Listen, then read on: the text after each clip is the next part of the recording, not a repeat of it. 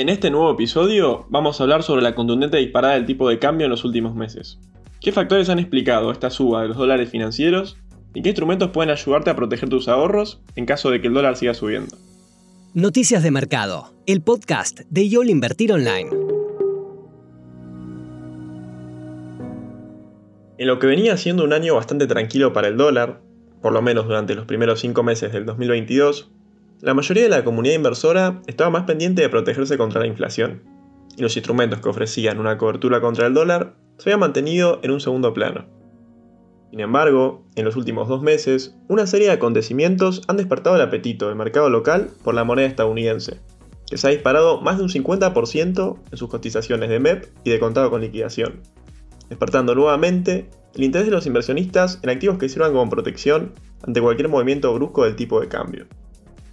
Los recientes cambios que hubo en el país, que se vieron tanto en las normativas de acceso a las divisas como los cambios en el Ministerio de Economía, con la renuncia de Martín Guzmán y habiendo asumido Silvina Batakis, han traído volatilidad en el mercado cambiario. Además del cambio en el equipo económico de la nación, otras cuestiones macroeconómicas, como los datos fiscales de junio, también impactaron de forma negativa en las previsiones. En el sexto mes del año, Argentina registró un déficit primario de 322 mil millones de pesos, lo que significa un contundente aumento del 110% interanual.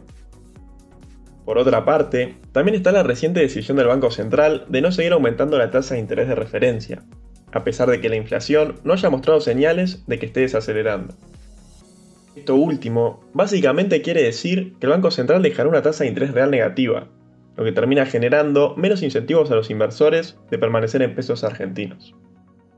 En tercer lugar, también debemos mencionar que el Banco Central decidió la semana pasada incluir a los CDRs y las obligaciones negociables con ley extranjera en el límite de disponibilidad de 100 dólares que pueden tener las empresas que acceden al mercado oficial de cambios.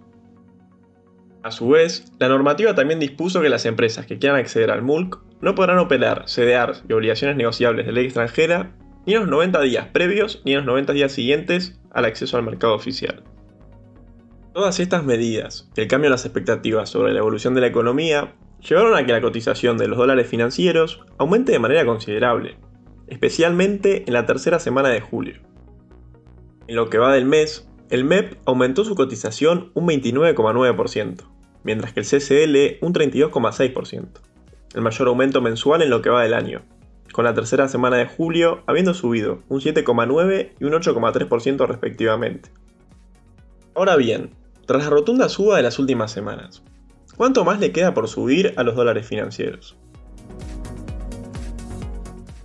Si bien este aumento se debió en parte a todo lo explicado, y que continúa muy sensible a los cambios en las expectativas, observando los datos, entendemos que podría haber ocurrido una sobrereacción en el tipo de cambio.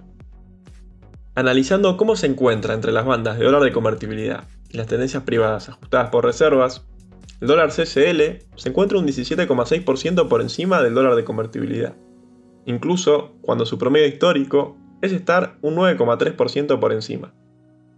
Entendiendo que históricamente se situó más cercano a la banda inferior y que la banda superior está muy elevada por los aumentos en los plazos fijos, sería lógico esperar cierta corrección a la baja en el mediano plazo. Igualmente, es importante resaltar que hoy no hay una explicación teórica del mismo, ya que hoy no tenemos un régimen de convertibilidad, pero entendemos que el mercado lo mira como un termómetro de si los pesos crecen a una velocidad mayor o menor. Desde el punto de vista del tipo de cambio real bilateral con Estados Unidos, el viernes 22 el indicador cerró en 327, un 7% por debajo de su valor máximo desde la salida de la convertibilidad, dando a entender que se encuentra apreciado en términos de poder adquisitivo. Si bien es uno de los mayores aumentos en términos reales desde el 2001, y vemos como posible un escenario de convergencia un valor menor, el dólar se encuentra muy sensible al cambio en expectativas, por lo que tampoco se pueden descartar adicionales subas. Si comparamos esta corrida del dólar contra las últimas dos subas fuertes que tuvo, en agosto de 2020 y en enero de 2022, esta suba se presentó de manera acelerada y de mayor magnitud, habiendo aumentado un 57% en las últimas 30 ruedas, cuando el máximo de 2020 fue de un 43% después de 50 ruedas. A su vez, si bien el ejercicio no es lineal ni perfectamente replicable, observamos que en 2020, después de llegar al máximo, luego de 10 ruedas terminó convergiendo a un valor menor.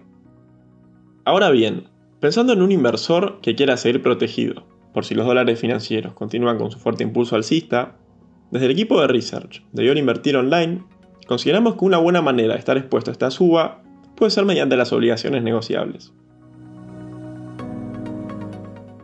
Para los perfiles conservadores y moderados, una buena alternativa es la ON de ley extranjera de CAPEX, con vencimiento en 2024. Este instrumento paga cupones de manera semestral a una tasa anual de 6,87%, con pago de amortización a vencimiento y una tira a la fecha de 7,9%. Por otro lado, en este caso, el monto mínimo de inversión es de aproximadamente 1.000 dólares. En segundo lugar, en este caso para perfiles agresivos, sugerimos la ON de ley extranjera de IPF, con vencimiento en 2025.